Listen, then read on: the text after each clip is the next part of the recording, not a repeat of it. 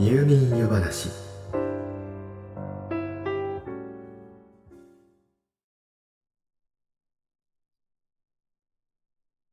学校や職場の環境は何によって決まると思いますか？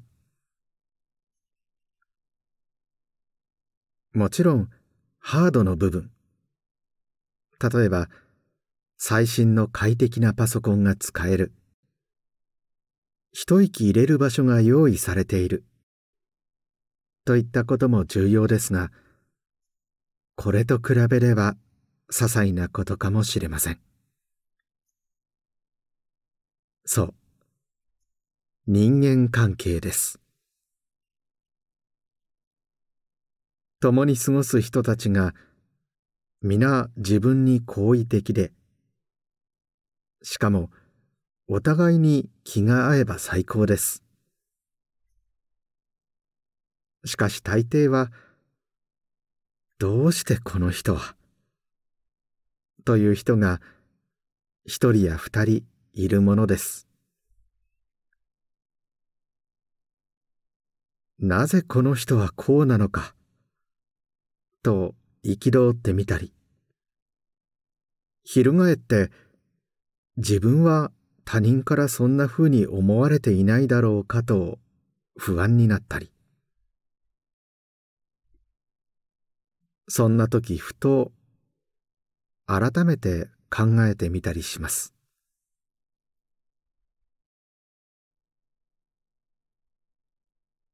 というわけで今宵の夜話は性格と遺伝。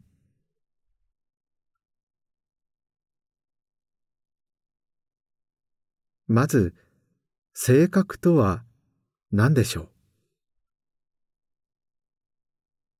辞書的には先天的な気質と後天的な影響とによるその人の感情意志などの傾向ということになっています。後半の感情や意志などの傾向。これはつまりどんな時にどんな感情を覚えるか。その偏り具合ということでしょうか。その結果それをどう表しさらにどんな行動をとるかというところまで含むかもしれません。これはなるほど。そうですね。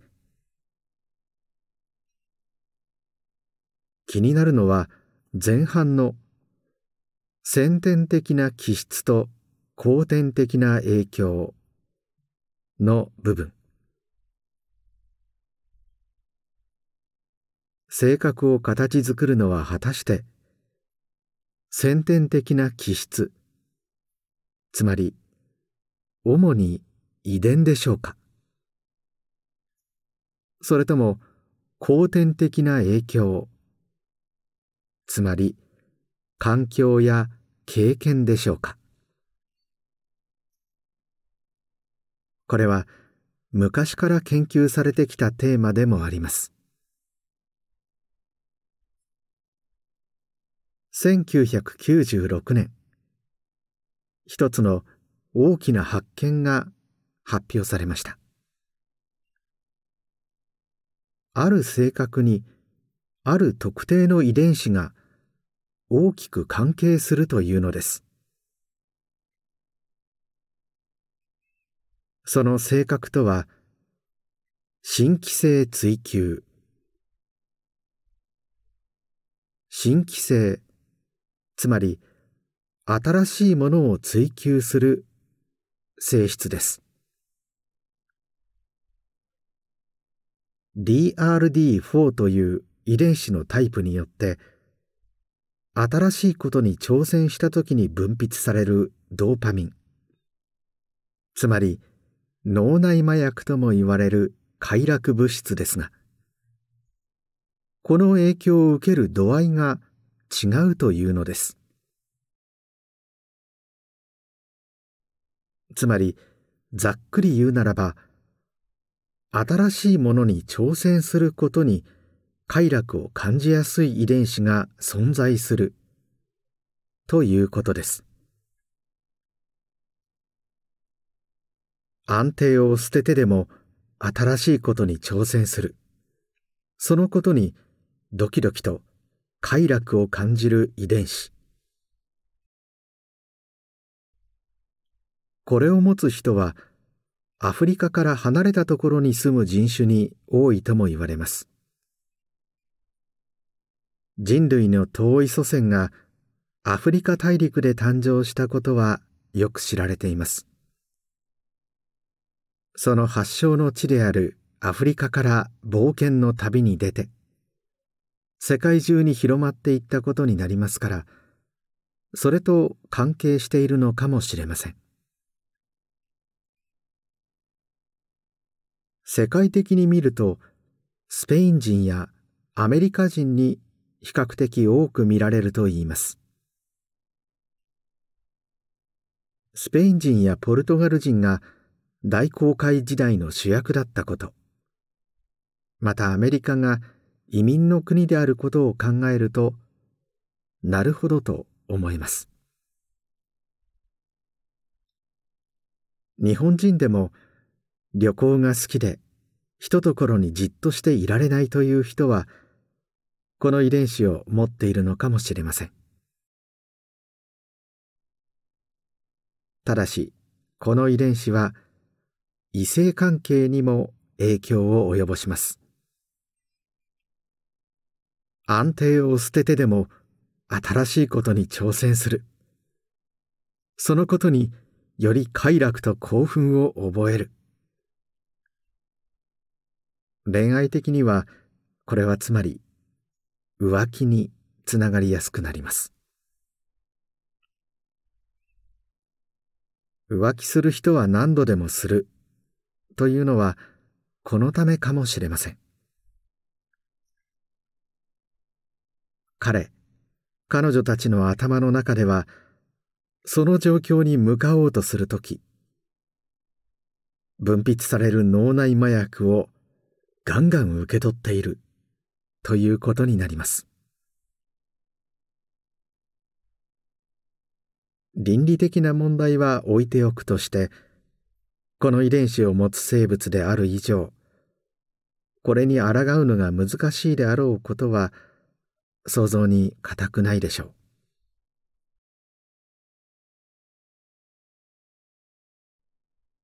遺伝の研究では他にも損害回避や報酬依存などといった因子もあることが報告されています。損害回避はできるだけ損を避けようとする傾向心配性や内気といった性格。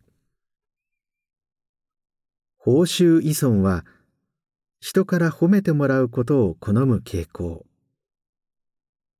共感や干渉。他人を喜ばせようとするといった性格として現れると考えられています。理屈上はこれらの遺伝子が親から子へ受け継がれることで性格も似てくるということでしょう。しかし親から子へ。遺伝子は確かに受け継ぐとして。その影響が実際にどの程度性格として現れてくるのか。気になりますよね。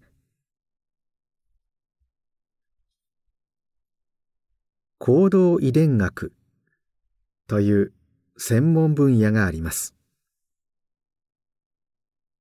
その中で双子を観察することでそのあたりを解き明かそうというアプローチ法ソーセージ法と呼ばれる研究手法があります。一卵性ソーセージであれば遺伝子は100%同じですから。その2人が育った環境や経験を継続的に調査することで遺伝子による影響。つまり先天的な影響を推測するという手法です。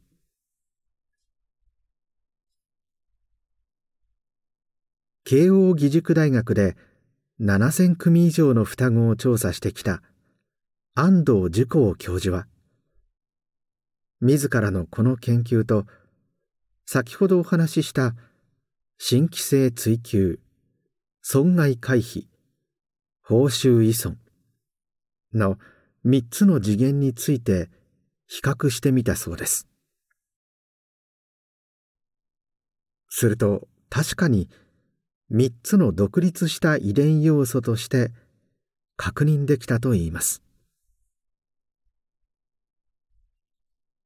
つまり新しいことに興奮する性質。損失を避ける性質。他人からの評価に依存する性質が先天的につまり親から子へある程度遺伝していることが確認できたということです。遺伝によるその影響度は新規性追求で34%損害回避と報酬依存に至っては40%を超えていました。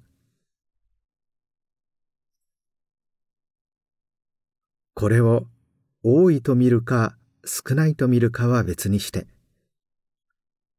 これによって遺伝が正確に影響することがある程度証明されたと言えるでしょう。他にも外交性や神経症傾向は46%が遺伝要因。誠実性開放性に至っては52%が遺伝要因だという結果が出ました。ですから残りのパーセンテージがつまり環境や経験による要因ということになります。これはちょっと衝撃的な数字です。例えばある人物の誠実な人柄を形作っているのはその半分以上が親からの遺伝だというのです。さらに性格とはちょっと違いますが論理的推論能力や空間性知能に至ってはおよそ70%が遺伝による影響だというではありませんか？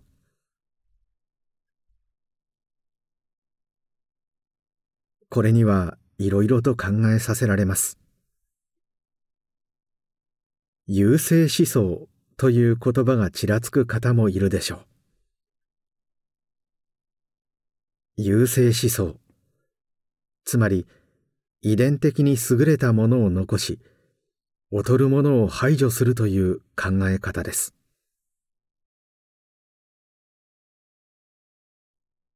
安藤教授は遺伝の影響はある。それを認めた上で教育システムを作るべきではないかと言います。現在は遺伝の影響を良かれと思って無視している。そうして平等な環境を整えてやったんだからあとは自己責任だということになる。これでは結果的に優勢的状態になってしまいかねない。確かに現状はそうかもしれません。得てして成功した人ほどこれは自分の努力によって得られたものでそうでない人は努力が足りなかったからだ。と考える傾向にあると言います。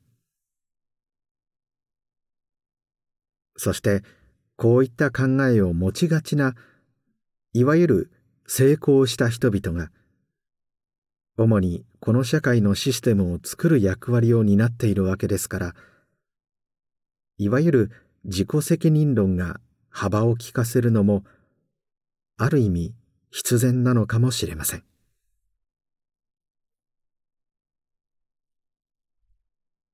うん。思いがけず視点が性格から能力に移ってしまったせいで考えさせられるお話になってしまいました。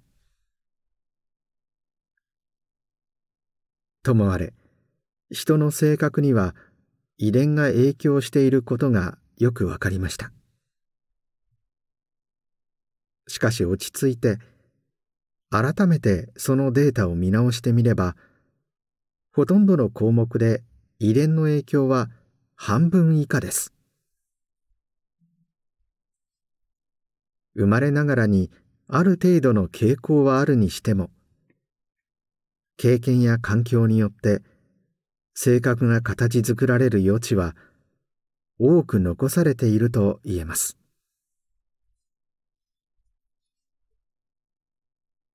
自分という過去から受け継いできた遺伝子を持つ生物を理解しどう乗りこなすか自らを見つめ続けることが大切なのかもしれませんね。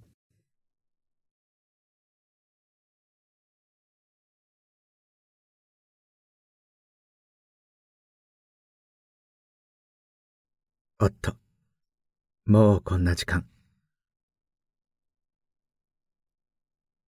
今夜もまた喋りすぎてしまったようです。今宵のお話はこの辺りにしておきましょう。よろしかったらまた明日の夜お休み前の時間にいらしてください。まだまだお話ししたいことがたくさんありますから。それでは、おやすみなさい。どうぞ。良い夢を。